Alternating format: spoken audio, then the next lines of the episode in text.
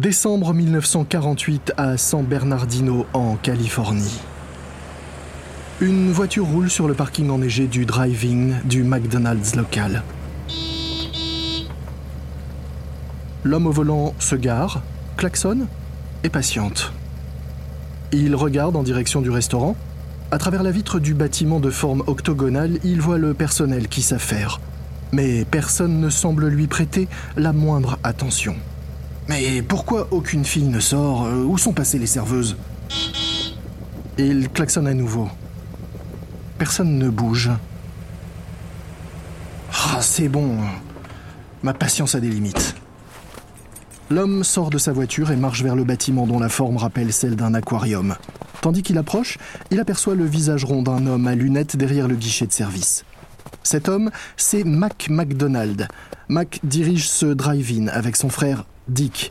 Ils viennent de passer trois mois à rénover ce restaurant et ils sont enfin prêts à accueillir leur premier client. Bienvenue au McDonald's, puis-je Où sont vos serveuses J'attends dehors dans le froid qu'on vienne prendre ma commande depuis presque cinq minutes. Euh, nous n'avons plus de serveuse. Pardon? Euh, Nous sommes désormais en libre service, comme l'indique le panneau. L'homme perplexe jette un œil au panneau. Bon, euh, bah, donnez-moi des travers de porc. Désolé, mais on ne fait plus de ribs. Le client, toujours énervé, lève les yeux au ciel. Pas de ribs? Mais qu'est-ce que vous avez au menu? Nous avons des hamburgers à 15 cents avec une tranche de fromage pour 4 cents de plus, des boissons gazeuses à 15 cents, il y a également des tourtes, des frites, du café, du lait. Vous appelez ça un menu? Je vais vous dire, votre hamburger à 15 cents, ça m'inspire pas du tout confiance. Je suis sûr qu'il est préparé avec de la véritable carne pour être si peu cher. Non, non, pas du tout. Nous n'utilisons que du bœuf de qualité fraîchement haché. C'est parce que nous n'avons plus de serveuse que nous pouvons proposer ces prix bas. L'homme n'est toujours pas convaincu. Vos travers de porc étaient les meilleurs de la ville, mais ça.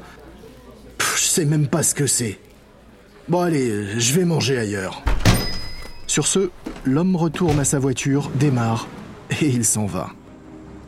Cet homme vient de rater l'occasion d'être le premier à goûter au futur.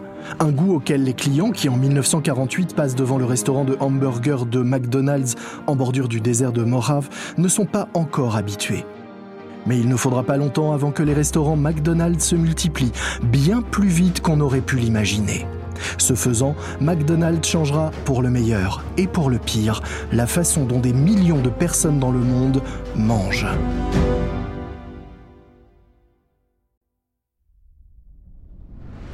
Vous écoutez Guerre de business de Wandery. Je suis Lomik Guillot.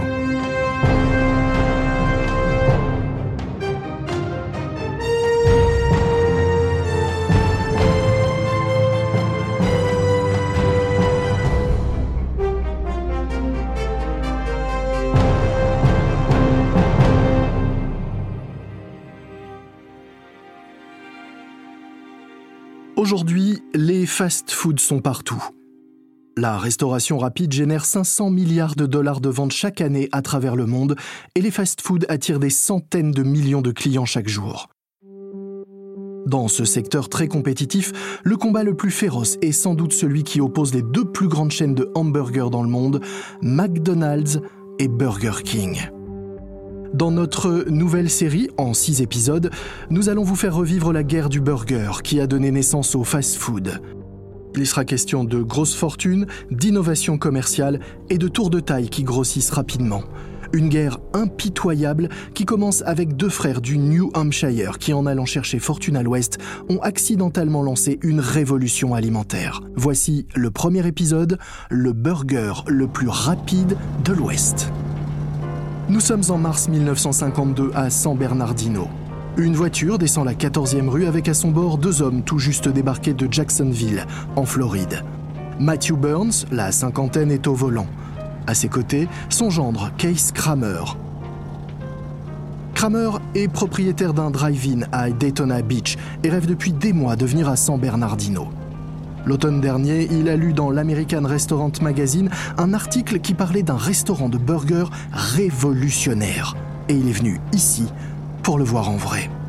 Alors qu'ils approchent de l'intersection avec E Street, Kramer aperçoit le mât avec l'enseigne McDonald's. Au sommet du logo, il y a le dessin d'un cuisinier avec un pain à burger en guise de visage. Gare-toi, c'est ici. En se garant, il remarque qu'il y a des gens qui font la queue et que cette file s'étend tout autour du bâtiment. Burns n'en croit pas ses yeux.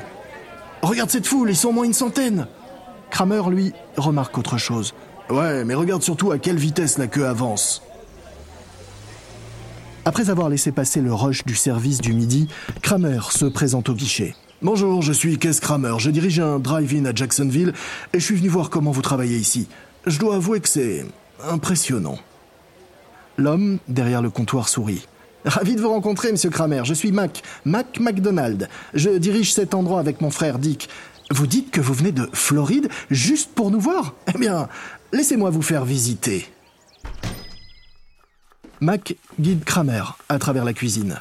Nous étions auparavant un restaurant drive-in classique, les affaires marchaient bien, mais nous pensions pouvoir faire mieux, et surtout plus vite. Alors nous avons envoyé les serveuses et nous sommes passés en libre service. Les jolies serveuses en patin à roulettes attiraient les ados, mais sans elles, nous accueillons désormais plus de familles. Et puis nous avons aussi resserré la carte en ne gardant que ce qui se vendait le plus. Hamburger, milkshake, frites. Cette carte réduite nous permet également de servir bien plus rapidement. Et puis nous avons remplacé les verres, les assiettes et les couverts par des emballages en papier et des gobelets en carton. Les deux hommes arrivent devant les plaques où cuisent les steaks, tandis que Mac continue ses explications. Tout le monde dans notre cuisine a une spécialité. Mon frère Dick s'occupe du grill, le type à côté, euh, il ajoute les condiments. Et puis le type là-bas, il fait rien d'autre que des frites. Et celui-là, il prépare les milkshakes. Kramer est impressionné. Cette cuisine, c'est comme une machine. Elle fonctionne un peu comme une chaîne de montage. Et je pourrais vous demander si vous gagnez plus d'argent comme ça? Mac hausse les épaules. ça peut pas faire de mal de vous le dire. Auparavant, notre chiffre d'affaires était de 200 000 dollars par an. Et désormais, il dépasse les 300 000 dollars, tandis que nos coûts, eux, ont baissé des deux tiers. Après la visite, Kramer rejoint Burns dans la voiture. Burns attend impatiemment d'entendre ses impressions. Alors, c'était comment? C'est le meilleur business de hamburger que j'ai jamais vu. De retour à Jacksonville, je vais ouvrir un restaurant exactement sur le modèle de celui-ci. Mais avant de rentrer en Floride, Kramer et Burns ont un autre rendez-vous, à Hollywood cette fois-ci. Ils rencontrent l'inventeur George Reed, qui a, paraît-il, mis au point un appareil électrique capable de réaliser des centaines de hamburgers par heure. Après deux heures de route, ils arrivent chez Reed. Son atelier ne ressemble pas vraiment à la cuisine qu'ils viennent de visiter. Le sol en béton est couvert d'outils et sur les murs des posters jaunis de pin-up se décollent. Mais les deux visiteurs remarquent tout de suite un grill en acier inoxydable d'apparence inhabituelle et élaborée. L'engin fait un peu moins d'un mètre de haut sur un mètre de large. Douze paniers métalliques reposent sur un tapis roulant qui entre et sort du grill. Reed prend la parole pour leur présenter sa machine. Et voici mon invention, le grill Instaburger. Vous ne trouverez pas de préparateur de burgers plus rapide que lui dans tout l'Ouest. C'est le meilleur et le plus rapide du monde. Mais laissez-moi vous montrer. Reed place deux steaks de bœuf cru dans les paniers métalliques et insère les petits pains à burger dans des fentes, sous les paniers. Il actionne quelques interrupteurs, puis appuie sur un bouton. Le tapis roulant s'anime en portant les paniers avec les steaks et les petits pains vers le grill. Kramer et Burns voient les steaks disparaître dans la machine. En à peine une minute, les paniers réapparaissent et déposent deux burgers, bien cuits et bien juteux dans un plateau. Reed saisit les petits pains grillés et assemble les hamburgers. Et voilà vos Instaburgers. Punaise, c'est rapide. Hum, ils sont super bons. Et c'est vraiment facile à faire, n'importe qui pourrait cuisiner un bon burger avec cette machine. Sur le chemin du retour, Kramer et Burns élaborent un plan. Ils vont copier McDonald's pour ouvrir un restaurant en libre service dans lequel ils prépareront leurs burgers à l'aide du grill Instaburger de Reed. Ils vont faire simple, rapide et bon, et ils sont sûrs que ça va leur apporter beaucoup, beaucoup d'argent.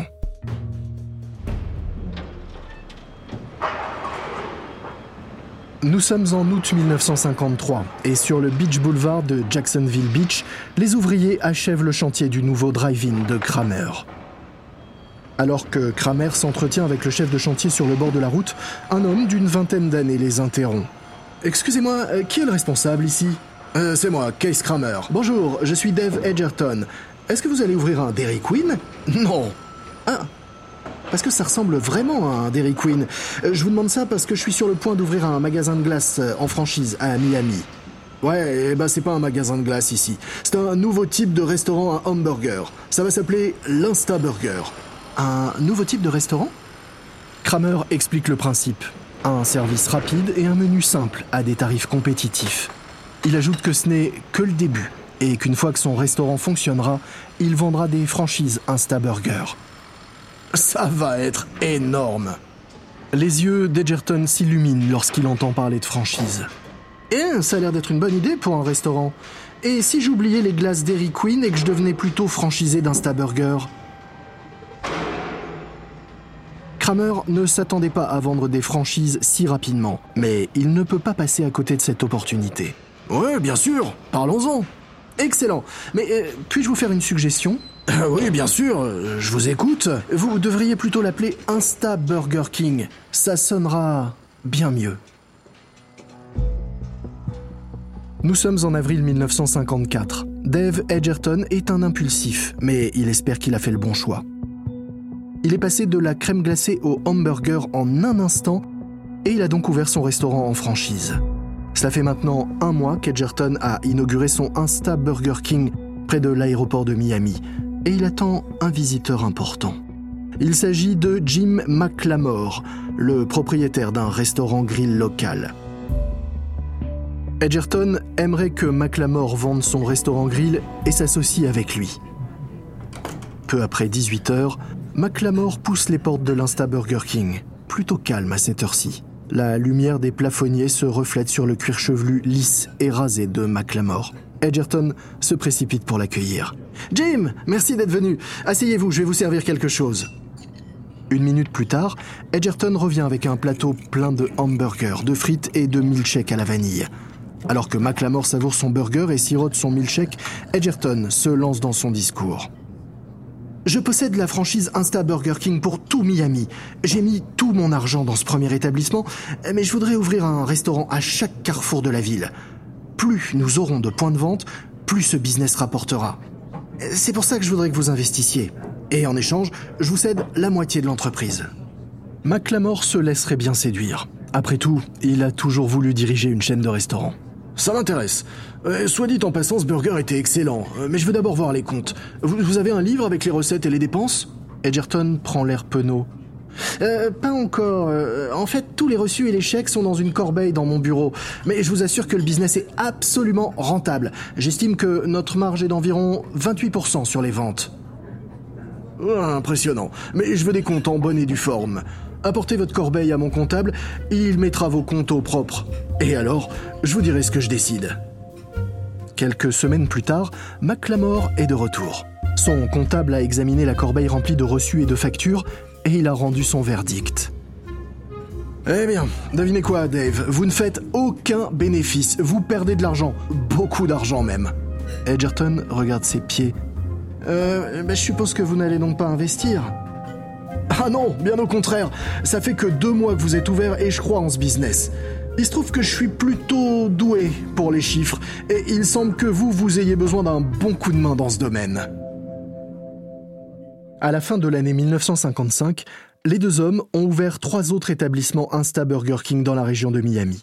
Mais les affaires vont toujours mal. Les quatre établissements perdent de l'argent. Les dettes de McLamore et d'Edgerton s'accumulent et ils ne comprennent pas pourquoi les gens snobent leur drive-in en libre service. Et ils ont un autre problème. Le succès des frères McDonald et de leur restaurant de burgers, qui lui rapporte beaucoup, beaucoup d'argent, fait parler et donne l'idée à de nombreux entrepreneurs un peu partout à travers l'Amérique de se lancer eux aussi dans le juteux business du burger. Des chaînes locales apparaissent comme Whataburger au Texas ou encore Jack in the Box et Hamburger Handout en Californie. Des chaînes qui espèrent bien se développer dans tout le pays. Mais une plus grande menace plane encore sur le business d'Insta Burger King. Un vendeur de machines à milkshake de Chicago compte bien mettre la main sur tous les McDonald's du pays. Un projet qui, s'il y parvient, fera de lui le pire cauchemar d'Insta Burger King.